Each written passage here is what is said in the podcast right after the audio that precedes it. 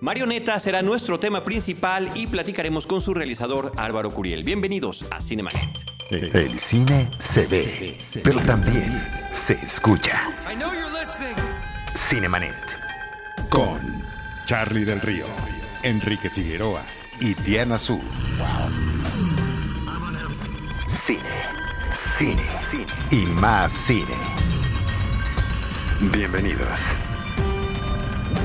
Cinemanet.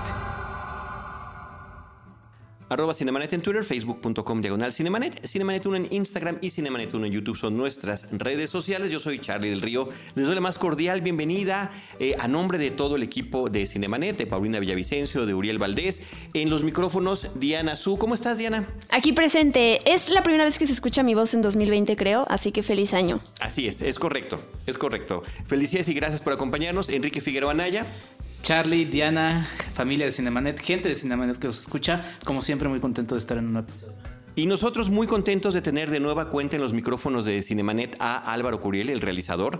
Estuvo con nosotros, voy a poner el dato curioso, el 7 de diciembre de 2011 se publicó el episodio donde platicábamos contigo y con Silverio Palacios sobre la película Acorazado. Eh, siempre nos da alegría, a veces, eh, bueno, tú no has dejado de trabajar, has hecho series, has hecho documental, un documental que no ha salido, muchas cosas, pero cuando regresan con un largometraje nuevamente con nosotros, pues es digno de, de celebrarse. Entre tus amigos que han sido recurrentes está Emilio Portes, por ejemplo. El maestro Portes. sí, que ayer lo vimos, fuimos a una función Ah, qué bien. de Perdida y por ahí nos lo encontramos. Eh, es un gran amigo de Cinemanet. Así que bueno, bienvenido. Gracias, Álvaro, también feliz gracias. año, también primera voz que escuchan. así es, así es. De, de realizadores, así es. Y eh, lo primero que nosotros preguntamos, y vamos a ir cada uno preguntándote diferentes cosas sobre tu película, los tres ya la vimos, pero que nos platicaras a- para nuestro público la premisa básica de lo que se trata Marioneta. Pues mira, a ver, a ver si puedo ser nunca nunca logro ser sintético con, con- con- con- sobre todo con Marioneta, porque con Acorazado era muy fácil, era un mexicano que trata y dice Estados Unidos, era como muy sencillo. Marioneta, yo, yo lo que encontré, porque hay que recordar que es una película escrita primero por un cubano, él me la ofreció, digamos, como cuando era un argumento y yo la escribí después con él, ya con...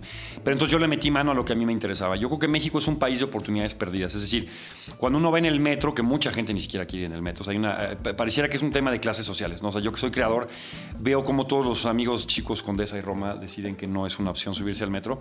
Y yo creo que México, tristemente, ese es el país de las eh, oportunidades perdidas, donde cuántas historias truncadas de sueños quedan, porque así está diseñado este país de alguna forma. O sea, el sueño, yo lo decía también Acorazado, el sueño eh, americano existe, es posible. Había un sueño para mí cubano y el sueño mexicano, ¿cuál era? Y esa era un poco mi pregunta cuando decía Acorazado, ¿cuál es el sueño mexicano? Y por eso, un poco el eslogan de la película es cómo vas a llegar a un lugar que no sabes ni dónde está. O sea, si no sabes ni dónde es, pues menos vas a llegar.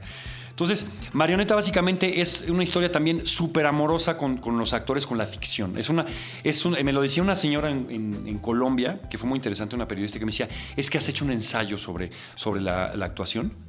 Y, este, y yo creo que yo siendo un director que ya, como puedes ver, ya he un montón de cosas, es un amorosísimo ensayo sobre la ficción, sobre cómo uno organizando el mundo a través de la ficción puede crearse un mundo propio ¿no? y cambiar la realidad. Ahora, ¿qué es en resumen? Es el, el encuentro de dos personas, de dos almas que jamás hubiéramos pensado que se iban a encontrar, que es un cubano buscando su sueño en México, lo cual es alucinante, y una actriz callejera mexicana que cuenta sus historias en el metro de la Ciudad de México para ganarse unas cuantas monedas. Y en ese mundo se encuentran estos dos, un, un extranjero, una mexicana, y ahí chocan sus vidas y cambian para siempre. Muy bien. Yo quiero preguntarte por el título. Yo siempre tengo un- un- una fijación por los títulos de las películas. Hay unos que pueden analizarse más que otros. Eh, pero Marioneta, eh, independientemente de que tiene un sentido después de que ves la película, bueno, tiene varios sentidos de hecho. eh, ¿qué- ¿Cómo es vender una película con un título así?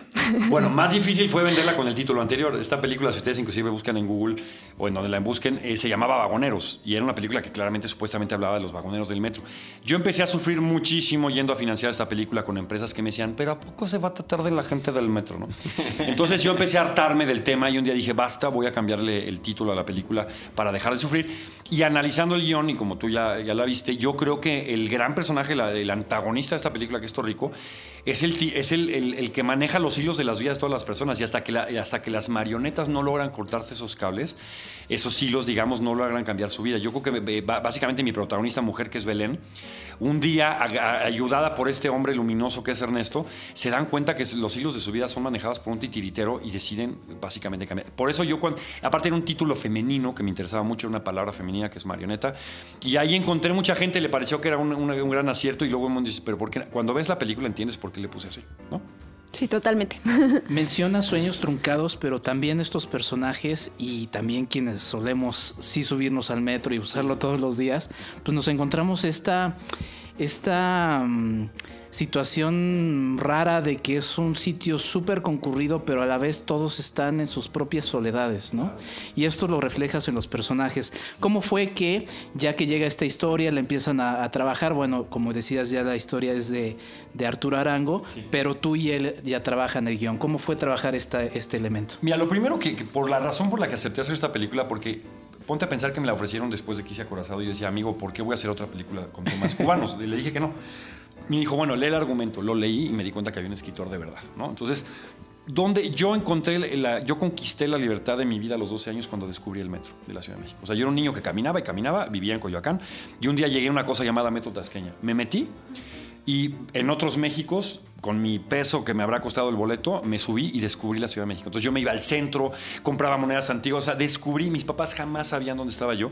Yo era un feliz usuario del metro. Y luego crecí en muchas etapas de mi vida, eh, cuando me corrieron de todas las escuelas porque fui un pésimo estudiante, un día mi papá me dijo, bueno, tú no sirves para un carajo, te vas a ir a trabajar. Y me la pasaba yo repartiendo pósters de cosas que hacía mi papá en el metro. Entonces, como que era un tema recurrente en mi vida.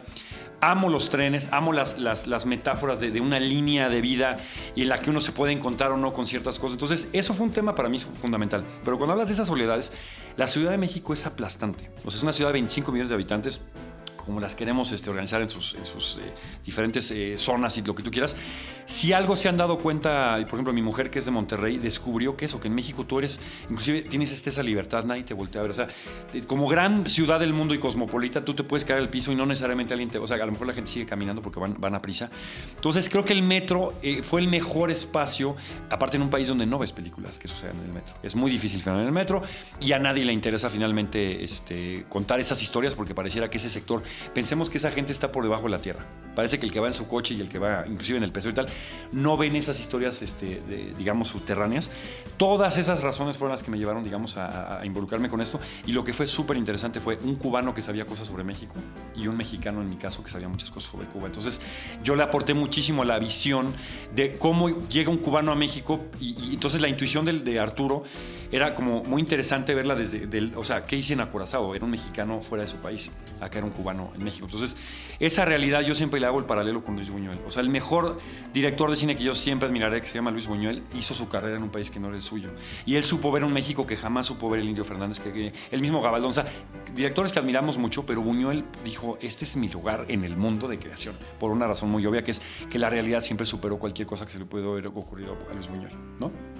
Eh, yo quisiera seguir que, pidiéndote que platicáramos un poquito de las conexiones que hay voluntarias o no entre Acorazado y Marioneta. Eh, por una parte nos estás informando ahorita que te la ofrecieron después de haberla Sí. hecho. Tú ahorita nos estás diciendo que están invertidos estos papeles Sí. de un nacional en otro país. Y lo que comentas, esta perspectiva que tú mismo como, como persona, como realizador, también tienes de México después de haber vivido fuera de México. Sí, ¿no? Cuando, sí. cuando fuiste a Argentina y descubres, y uno cuando está fuera, yo tuve una experiencia similar, uno ve las cosas distintas Claro. eh, y aprecia mejor, inclusive, Sí. Nuestro, nuestro propio espacio. Y otro aspecto también que me parece que comunica, bueno, el tema de la migración en ambos casos, claro. el tema de pedir dinero, ¿no? El personaje Silverio era de este sindicato claro, así inexistente empezaba su que goteaba, ¿no? Claro. Y que tú habías visto ahí en, en Veracruz, esta gente que Totalmente. ahí deambulando, que no necesariamente lo necesitaban, pero tenían que hablar de un sindicato, una mentira. Claro. Una mentira Sí, para sí, poder obtener dinero. Entonces siento que hay muchos vasos ahí comunicantes, Álvaro. Mira, la verdad, eh, hay una cosa que me pasa como eh, cinéfilo y como espectador, digamos, que a mí yo siempre he creído que las, las grandes películas que hacen los directores son las óperas primas y después habría que matarlos y que nunca más filmaran, ¿no? Porque luego se repiten y, Al menos en México. No, este, no, en el mundo, o sea, los Almodóvar todos crean un estilo y de pronto ya te das cuenta que, que en esa búsqueda del estilo a, a veces se pierde mucho, ¿no? Yo en ese sentido era muy crítico de decir, es que ¿qué hago ahora para no...? Y, y al final cuando veo todas las conexiones de Acorazado con Marioneta, me siento muy contento de decir, sí, es que ese es Álvaro Curiel. O sea, no, no la sufras de más. Hay escenas, ahora tú mismo lo mencionas, yo ni siquiera he hecho esa conexión de la primera escena de Acorazado, Silverio Palacios boteando, diciendo una mentira para que le den dinero, y prácticamente la escena dos o tres de mi, de mi marioneta es una chica contando una historia por unas cuantas monedas. Entonces, sí creo que es muy interesante que el tema de la migración, yo nunca sufrí la migración, pero sí viví en otro país y sé lo que es ser un extranjero y sin, digamos...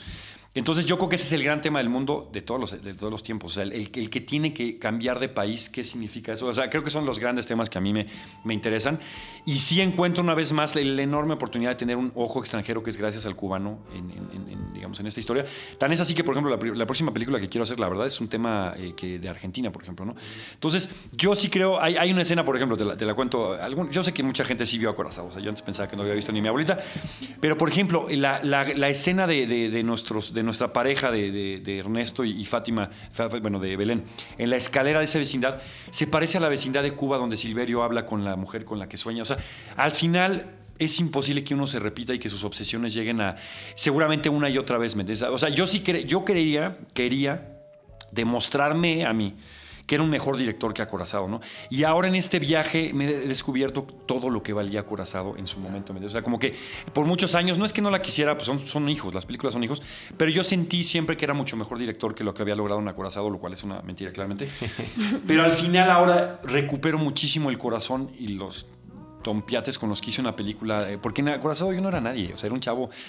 Y ahora que supuestamente tengo un nombre y tal, digo, bueno, ¿por qué? Es cuando yo me conecté para hacer esta película. Dije, Álvaro, 10 años después, ¿qué pasa que no puedes volver al cine? Y entonces, ahora que veo Marioneta, por eso hay ciertos homenajes en Marioneta Acorazado, hay dos momentos ahí este, puntuales que ya podrán el que- la- descubrirlos.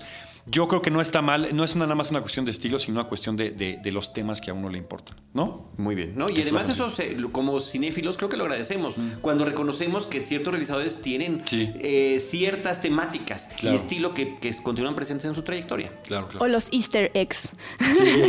y siempre los disfruto. Eh, ya lo mencionó Charlie hace rato, pero quiero retomar esto. Tú te preguntamos hace rato que, eh, sobre la sinopsis, ¿no? Y tú te enfocaste Sí. mucho en esta pareja, estos Sí. chicos que se conocen.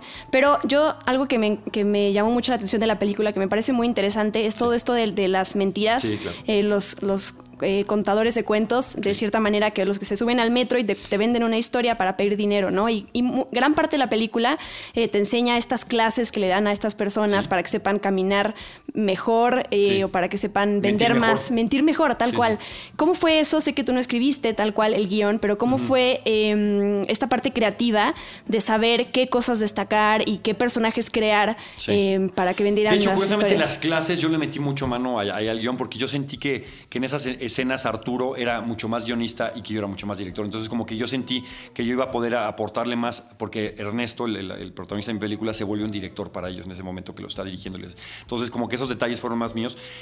Pensemos cómo nos conectamos con de dónde nace el artista. Yo, yo descubrí hace mucho tiempo en que, finalmente la diferencia, el, el artista o el artesano, o sea, yo, yo soy de una familia de artesanos, o sea, Federico Curiel, mi abuelo, hizo películas del santo, Gonzalo Curiel hizo música popular, mi papá hizo música popular, o sea, al final me bajé de esa nube del artista y descubrí a un artesano que sí soy, y este, que me salen muy bien mis ollitas, y, y descubrí cómo me puedo yo conectar con miles de años de tradición, ¿no? De lo que significa ganarse unas monedas diciendo una mentira, haciendo un baile. O sea, yo sí me conecto con eso y es donde yo me, encuentro mi lugar en el mundo, ¿me entiendes? Entonces, también por eso trata esta película de eso, de, de yo, Álvaro, conectarme con. Yo soy un mentiroso profesional y a partir de mi capacidad de mentir y generar nuevas verdades a partir de la ficción, ganarme las monedas. Yo vivo de esto porque miento igual que mis personajes. Entonces, creo que también esas son de las escenas con las que más conecto yo como creador, porque finalmente la gente que yo veo en la calle que tiene esa capacidad es igual que yo, nomás que tiene menos oportunidades que yo, digamos, ¿no? Pero mentira tiene una connotación negativa muy fuerte, ¿no? Claro. Creo que pues, porque también estos nos estamos metiendo con interpretación, actuación, personificación. De hecho, en la escuela Son- te dicen verdad o realidad. La Claro. verdad es, es algo que uno, es mi verdad, pero la realidad es supuestamente la realidad, ¿no? Sí, también son, son fic- una ficción, entonces es que, que ya lo veamos como una mentira es fuerte. Sí, claro. Sí, de hecho, la connotación, como tú dices, negativa de mentir, o sea, al final hay una realidad. Todos mentimos en, en situaciones, o sea, nosotros cada día estamos en, una, en. Hoy soy el Álvaro que tiene que ser el elocuente director que medianamente viene a vender su película, y mañana voy a estar dirigiendo, a lo mejor mejor matándome con el fotógrafo porque llego tarde. O sea, hay muchos Álvaros y hay muchos de ustedes, ¿me entienden? Todos, el, el que quiere, de- me- por ejemplo, Patricia Reyes Espíndola, que sale en mi película, ella da un curso a los empresarios de cómo tienen que pararse ante la gente, casi casi qué mentira tienen que vender para ser eficientes. Entonces, sí es muy interesante que al final, más allá de la mentira como palabra negativa, ¿no? Cómo interpretamos personajes en la vida todo el tiempo, quiénes somos con nuestros padres, quiénes somos ante nuestra pareja. Entonces, creo que ese es un tema eh, universal y absolutamente vigente, ¿no? Sí, que, que- que más que mentira yo lo veo y yo también lo he discutido. eh, pues todos actuamos, ¿no? Todos estamos actuando todo el tiempo, exactamente como decías. Ahorita yo soy el Enrique de Cinemanet, después seré el Enrique amigo de Charlie, ¿no? Claro, claro. Ahorita no es mi amigo, por ejemplo. Ah, es cierto. Son cosas separadas. Exactamente. Oye, pero hay una escena que, digo, quizá va a costar un poquito de trabajo platicar esto porque pues, la película se estrena hoy, el día que se está lanzando este podcast. Eh, pero ¿cómo se trabaja? Es una escena en la que se revela una situación del personaje de Fátima. ¿Sí? cómo se escribe en guion y cómo lo trasladas, porque tú lo resuelves, tú nos muestras esa verdad visualmente, en una escena que me parece... Pero eh, ¿cuál es? ¿Cuál- La conexión con tu rico, ¿verdad? Ajá, exacto, exacto, sí, sí, sí. Y la pregunta es... Eh, ¿cómo, ¿Cómo trabajas de guion a visualmente eso en esa colaboración que decías que Arturo era más guionista y tú Claro. más director? Mira, una vez más, esa escena, eh, yo me acuerdo que Juan Manuel Bernal me, me preguntaba qué demonios quieres con esa escena, porque era una escena que inclusive los textos no, no, no te llevaban a eso. Hablaban de un cubano y hablaban de, de, de un, eh, dice Torrico, eh, y me acordé de un eh, escritor cubano que decía que, mm, este, ¿cómo era? Si un instante basta por- para morir, basta para cambiar tu vida. tal. Entonces, como que Bernal me decía, ¿qué es esto? Le digo, es exactamente lo que quiero, no tiene nada que ver con la escena. Y este, fue una escena como muy discutida y les dije, confíen en mí, o sea, confíen en mi estómago. Yo, mira, últimamente que estoy yo soy un, tipo que tiene que crear todo el tiempo. O sea, si tú me vieras, o sea, aunque sea pésimo, pinto, toco el piano, o sea, es una necesidad real de todo el tiempo de estar diciendo, bueno, ¿qué hago con mi vida, no?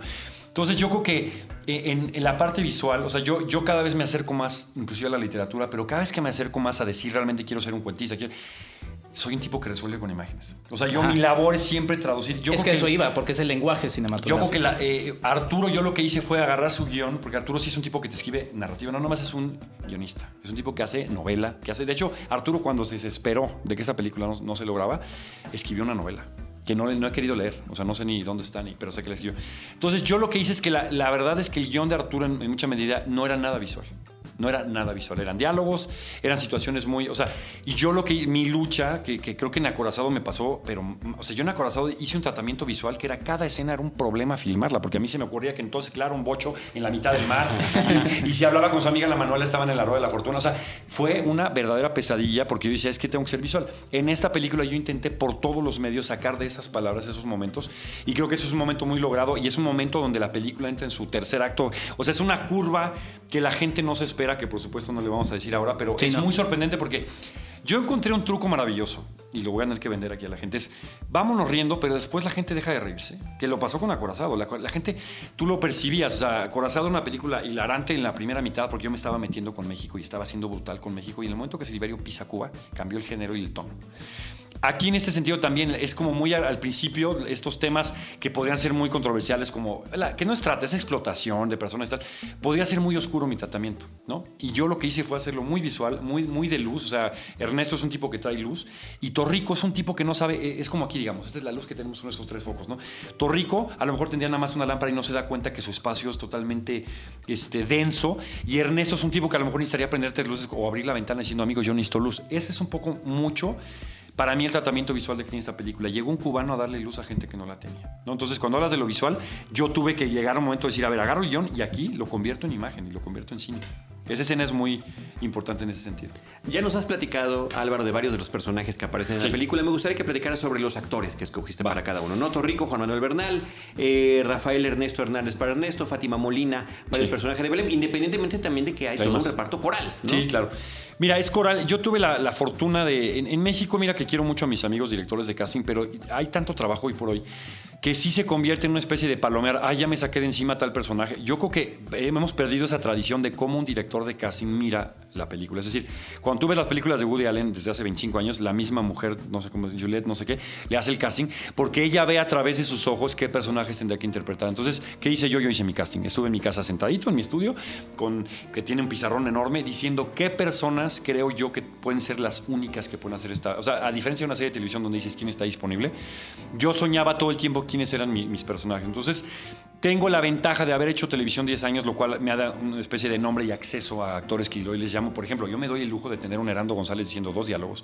Tengo el lujo de darme a Patricia Reyes haciendo dos escenas. Eh, todos ya me empezaban a mandar mensajes Mónica de cuál es Dion, mi... por ejemplo, ¿no? También ¿Eh? una- Mónica Mónica Dion Dione, amorosísimamente vino a decir cinco textos. Sí. este, entonces realmente yo sí me sentí mucho más cómodo. Para mí era fundamental, o sea, no podía yo aflojar un solo personaje y los tuve que mezclar con estas personas que tú sabes que son de, de la calle y tal. Una misma Fátima, yo a Fátima no la conocía. Y la estuve buscando cinco años.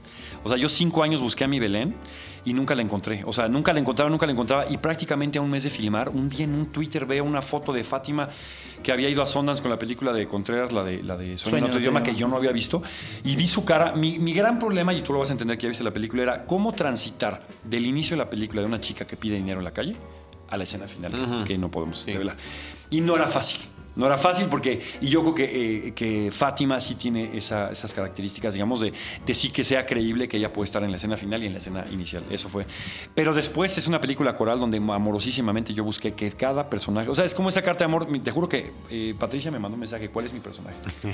y decidí que fuera la directora de, de teatro, ¿no?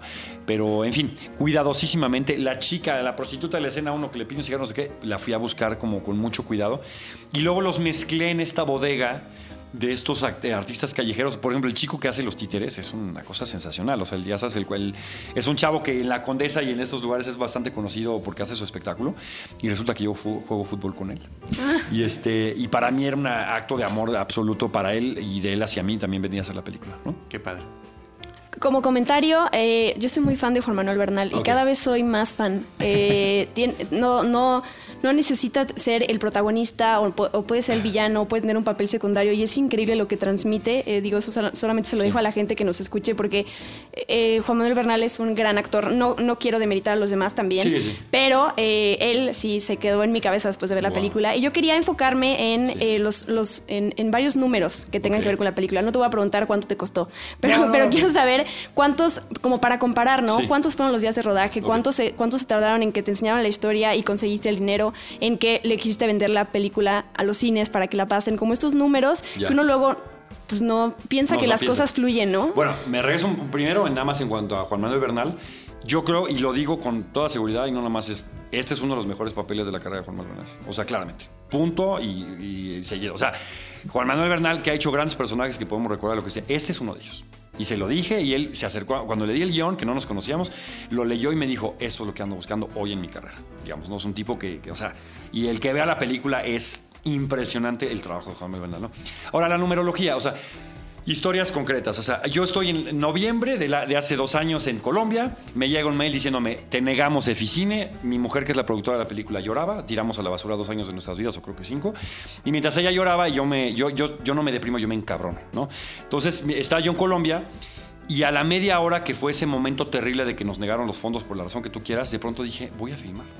Y fue la misma sensación que tuve con Acorazado, donde dije, voy a filmar y se van todos. Entonces, a la- en, una, en media hora le mandé un mail a mi mujer diciendo, corazón, con la pena les informo que yo en enero voy a filmar esta película. Era noviembre 23, algo así. Entonces me salió el loco que soy. Regresé a México, achiqué presupuesto con o sea, los pocos pesos que tenía, lo que tú quieras, y me acordé que soy uno de los directores más rápidos que hay haciendo series de televisión. Dije, me vale, no voy a hacer la película en las ocho semanas que estaban previstas, no la voy a hacerla con el dinero que... te-". O sea, empecé a trabajar como, o sea, el expertise de la televisión me permite decir, Álvaro, la vas a hacer en 28 días, 25 días, ¿no? Que tampoco es, o sea, cuando tú lo piensas, por ejemplo, hay- es muy chistoso pensar en, en el Iñárritu de Revenant y en el Iñárritu de Birdman. Porque en Birdman él, él produjo la película y la hizo en 30 días.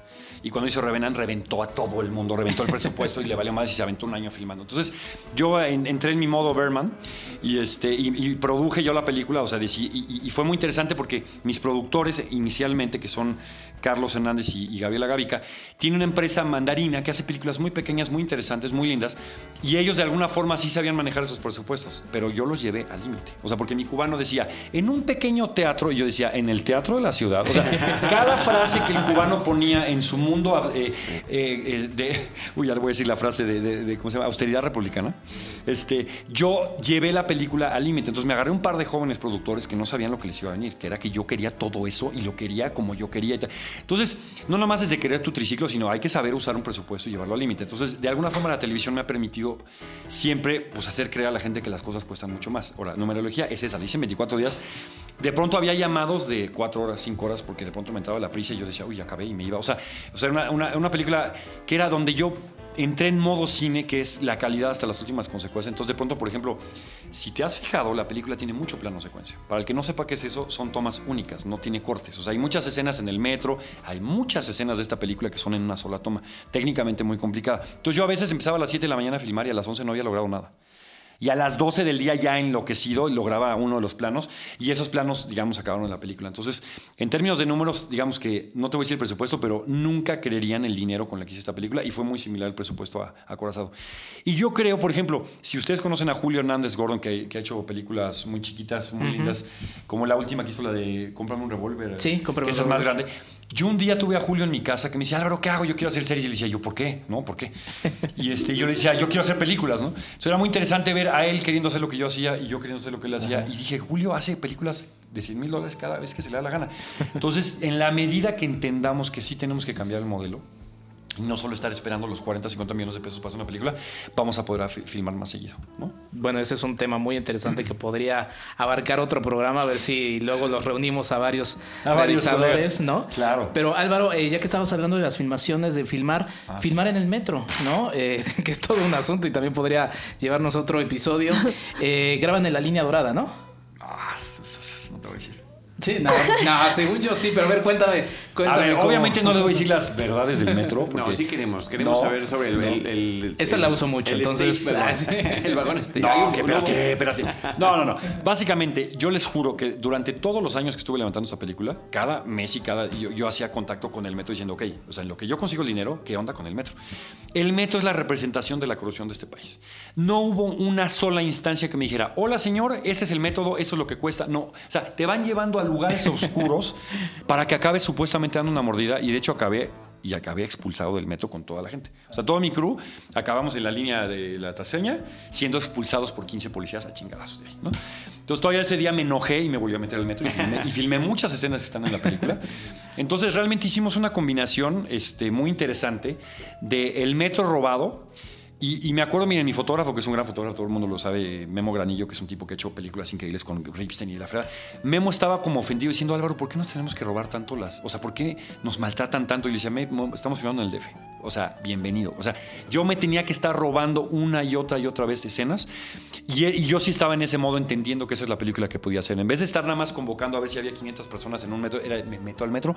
Y la magia, y eso sí los tengo que contar, fue mágico el día que me metí de mis tánates al metro y le dije a la gente, señores, estamos filmando, por favor no vean a cámara. Automáticamente la gente bajó la mirada y, y Ernesto, mi protagonista, que tenía cinco escenas ahí, se cambió de ropa cinco veces, enfrente de la gente se encueró y la gente yo le decía, señora, un favor, por favor, necesito que el actor se siente en esa silla. Me decía, claro que sí. O sea, entramos en una dinámica mágica, se abrían las puertas del metro, el metro de la Ciudad de México con sus cientos de miles de personas y, y mi, mi script, que es un compañero de Maya que pesa 159 kilos, les decía, estamos filmando, no pueden pasar.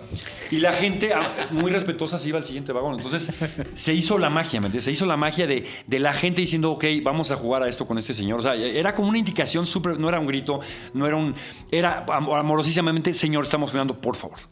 Entonces fue mágico todo lo que logramos en el metro. Es mucho más y nunca les voy a decir qué es. Nunca. Qué lástima. Pero, eh, y, y también la parte exterior del metro, que en este Sí. caso es Tlalpan, Sí. también hay como una cartita de amor allí, ¿no? El Sí. ir y venir sobre Tlalpan, Claro. tanto en coche como en metro, los alrededores, los callejones, los negocios, los hoteles, todo lo que hay alrededor de, de una Piensa, avenida. piensa en una esta, cosa ¿no? muy importante que, que tiene que ver con, con- cuando me hablan de, de la carta de amor también de esta película hacia la Ciudad de México. Este, Ernesto no sabe, o sea, él dijo, a ver, ¿a dónde voy? Desde Cuba, a un lugar llamado el Teatro de la Ciudad. ¿Dónde me hospedo? Cerca. Y entonces resulta que hay metro, lo quiero conocer. Entonces él no sabe que existe Polanco, él no sabe que, que existe. O sea, él va a ir conociendo muy poco. Él no se da cuenta que a cuatro estaciones más a la izquierda se puede bajar en, en Te- Temístocles, o lo- ya sabes. Entonces lo que es muy fascinante, es fascinante para mí es ver un cubano que solo va recorriendo poco a poco, por ejemplo, su lugar feliz, primer lugar feliz, cuando va a pedir este trabajo en las, escuelas de, la, escuela de actuación. Entonces eso es en Coyoacán. Entonces ya son barrios, yo soy de Coyoacán. Entonces fue como muy, muy claro para mí el recorrido que él tenía que hacer de la Ciudad de México, de, perdóname, de casi casi que Tasqueña, hacia el centro histórico, que es bastante imponente, pero Ernesto no sabía que había los 20 barrios que se podían encontrar a la izquierda, a la derecha.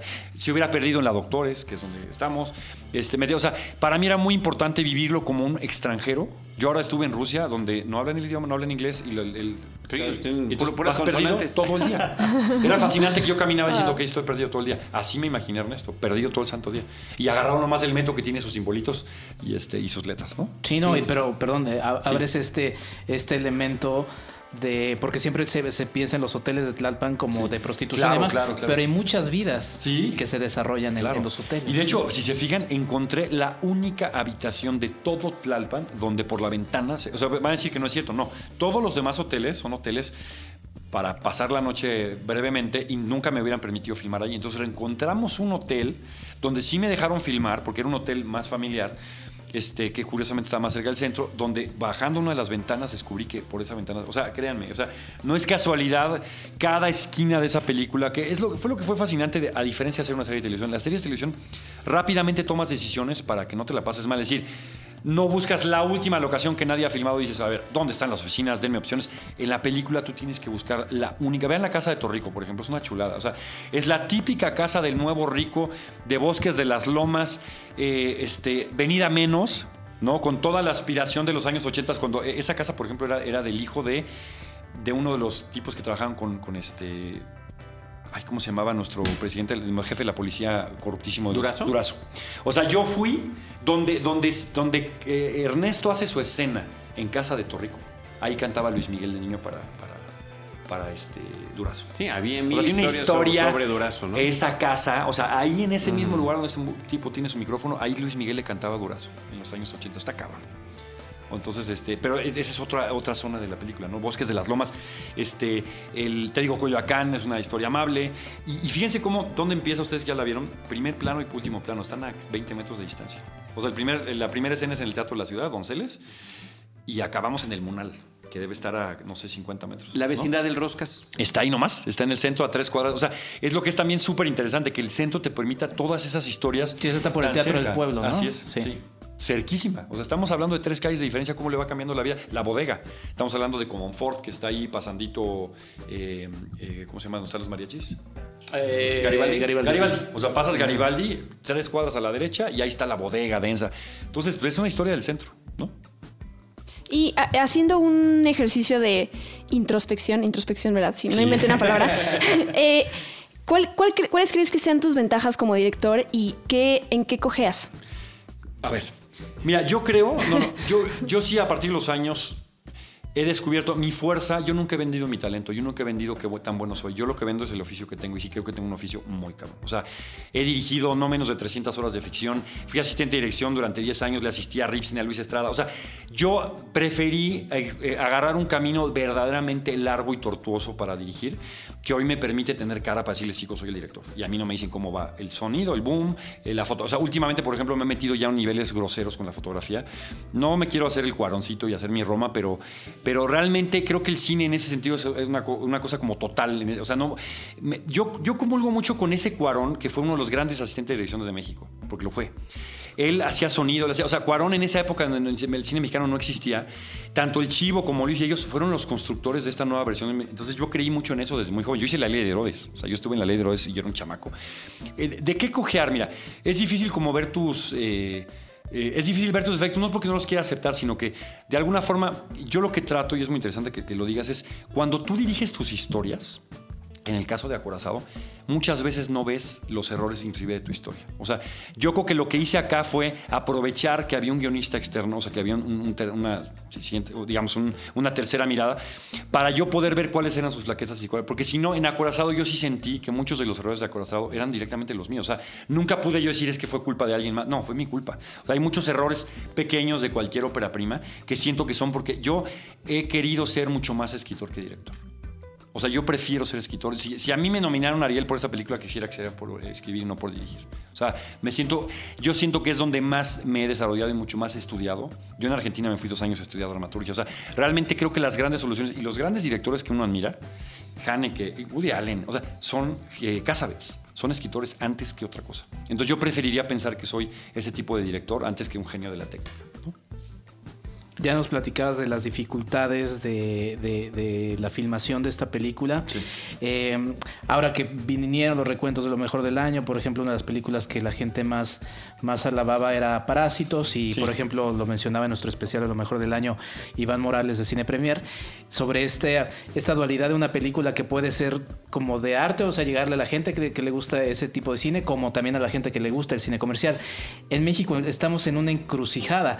Justamente, por ejemplo, Niñas Bien es una película que también como que trató de, de- de- de- Pero es que si no eres una película tan comercial, no sé, por ejemplo, no sé, como Mar Chaparro podría ser, Sí, sí. eh, que yo no tengo problema, ¿eh? Y también por el otro lado, si eres una película de arte, Sí.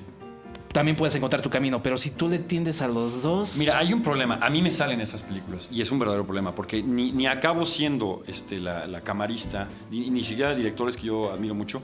Eh, el mismo Michel Franco, ¿me entiendes? Que es un tipo que yo eh, admiro mucho. La verdad es que ya Michel también trabaja en base a lo que le dicen en Cannes. O sea, él manda un guion antes de filmarlo. Eso es diferente. Eso es un- y no, no es una crítica, simplemente es una realidad.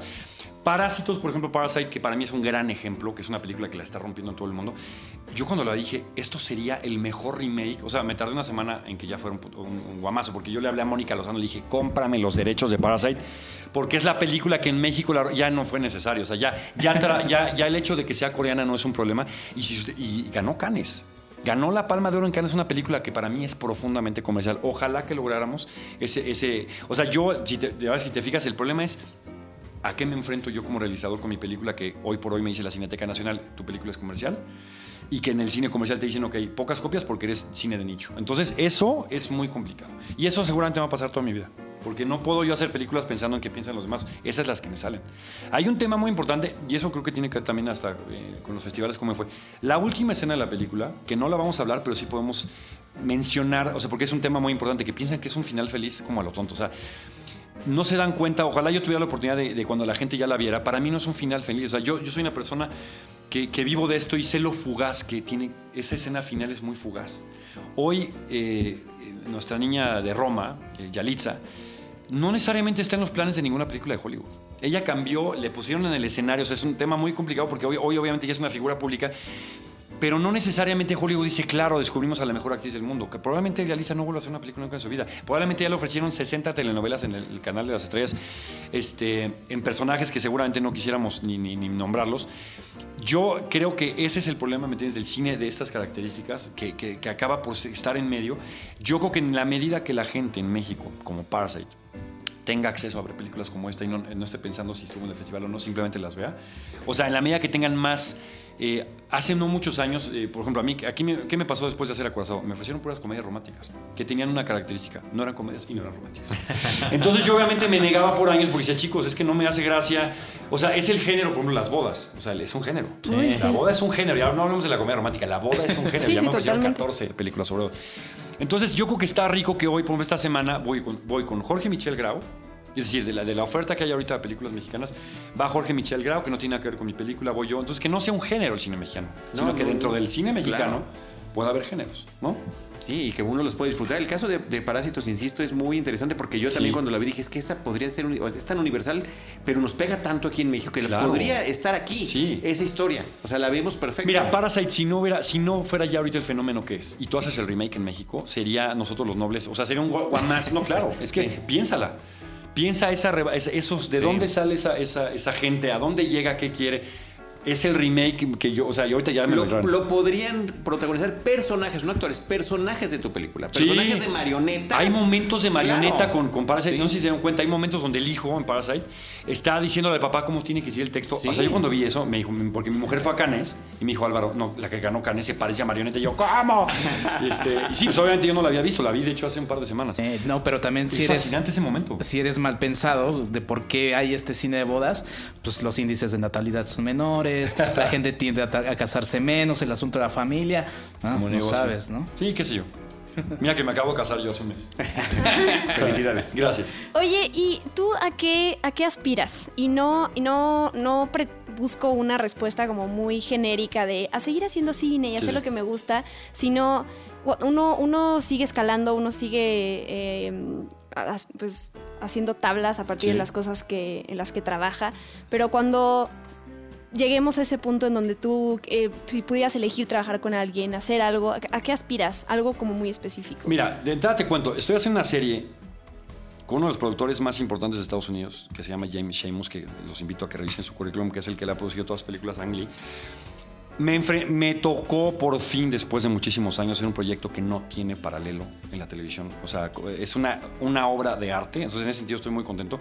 ¿A dónde voy y qué quiero? Yo siento que si tú revisas la cantidad de televisión que he hecho, la televisión muy pronto me va a escupir y me va a decir gracias por participar, lléguele a la chingada y no voy a volver a trabajar en la televisión y voy a poder acabar estando donde tendría yo que estar siempre, que es haciendo películas y cada vez haciendo películas más pequeñas, más íntimas. O sea, yo por ejemplo ahora que vi la de Harisama, la de, la de Esto no es Berlín. eso no es Berlín, la vi en Miami. De hecho, ahí estaba Harry y me sorprendió porque Harry venía, él hacía comerciales, después hizo una película como medianamente intento comercial. Encontrarme la conexión de que Harry tuvo con esa película, ese es finalmente el cine que yo quiero hacer. O sea, tengo ahorita, te, te soy sincero, en mi casa tengo ocho películas listas para hacerse, ya, ya las haré, Dios sabe cuándo. Pero yo donde me veo, alejado de la televisión, donde me veo cada vez haciendo películas más íntimas y cada vez en una búsqueda mucho más como escritor, porque director seré pero donde más cómodo me siento, donde más feliz, a mí me hace el día levantarme en la mañana diciendo voy a escribir un guion. O sea, esa es mi felicidad absoluta. Y, ya los alcances de lo que yo haga, te juro, yo creo que voy a... O sea, es muy lindo ser director, al igual que un actor, porque vas envejeciendo para bien. O sea, vas, vas siendo una persona que sabe ver cosas que no veías a la... o sea, yo cuando hice Acorazado tenía este, 10 años menos, ¿no? Entonces ahora creo que tuve, hice una película más madura de Acorazado y yo espero encontrarme en 10 años haciendo películas mucho más maduras y ojalá, porque te- insisto en que las óperas primas son irrepetibles, ojalá logre tener la fuerza de, de haber dicho, este es mi mundo. O sea, yo le digo mucho a mis alumnos, yo doy clases y siempre le digo a mis alumnos, entiendan lo únicos que tenemos, que, que somos de entrada. O sea, todo el mundo quiere copiar a Tarantino, todo, o sea, obviamente a mí me encanta Tarantino, pero como lo he dicho muchas veces, a Spielberg no se le va a ocurrir un bocho flotando en el mar hacia... hacia pero es que de veras no se le va a ocurrir. Entonces ese es mi valor. Claro, el alcance que tiene mi película no es el de Spielberg, con la pena no puedo hacer más no nací en Estados Unidos, o sea, pero ese, esa imagen que a mí, me- que estoy muy orgulloso de ella, que es un cabrón flotando en el bocho, yéndose a buscar la vida, esa imagen que no se le puede ocurrir ni a Tarantino, ni a, o sea, a Tarantino se le ocurre lo que él vivió, su, su Once Upon a Time in Hollywood es el Tarantino que creció en esa zona, entonces, bueno, yo crecí en Coyoacán y agarraba el metro y me iba, entonces, creo que esa, eh, cuando encuentras y entiendes como artista, como creador, que lo único que eres es lo que vale la pena, es donde tienes que ir derecho. Digo, lo ves, lo ves ahora. el- el- Emilio Portes es un universo súper interesante. O sea, Emilio tiene unos personajes que solo Emilio Portes puede crear. ¿no? Entonces, yo creo que jamás Emilio se puede traicionar. Y cuando nos traicionamos, acabamos mal. ¿no? O sea, acabamos siendo nada, ni una película, ni una cosa, ni la otra. Entonces, este, en fin, ¿dónde me veo yo? Alejado de la televisión y, y escribiendo guiones lleno de camas. Y dando clases. Y dando clases. Que también me hace muy feliz. Bueno, pues ya, ya creo que ya vamos a cerrar. Yo nada más me gustaría comentar que en la función donde la vi por primera vez fue en el Festival Internacional de Cine de Guadalajara y la reacción de la gente fue tremenda. La Sí. gente se dejó ir con la película, entonces pues ojalá que sea una buena, un buen augurio para este estreno. Pues gracias, mira, la verdad, y me pasó con Acorazado, hay una realidad que es que nadie va a salir de esa película. O sea, yo lo que veo es qué tanto alcance puedo, o sea, cómo puedo hacer llegar mi película a las personas.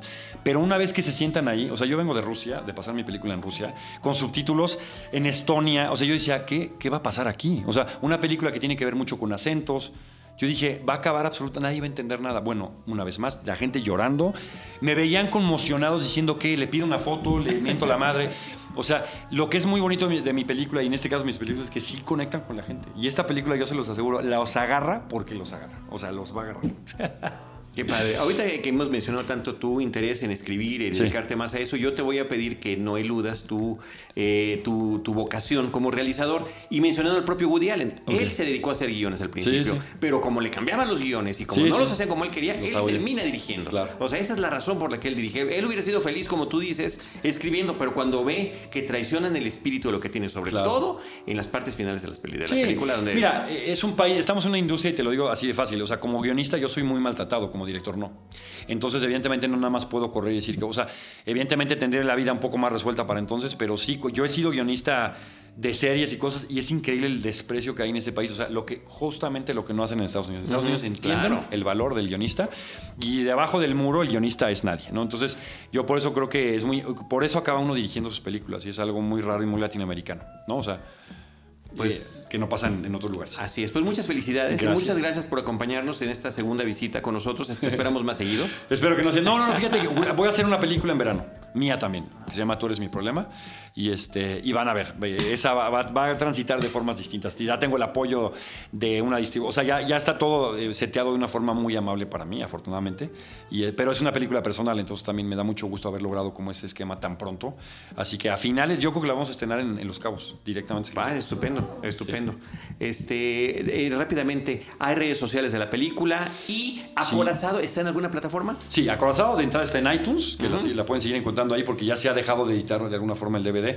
Pero es importante que, o sea, a mí me da mucho gusto que puedan seguir agarrando iTunes, poner Acorazado y que Sí. por 25 o 30 pesos la, la- la vuelvan Si a ver. Roscas lo puede hacer, nosotros Y, también. este, y lo que estoy seguro es que Marioneta está en Twitter y en Instagram, o sea, busquen la Marioneta Film y ahí la, ahí la van a encontrar.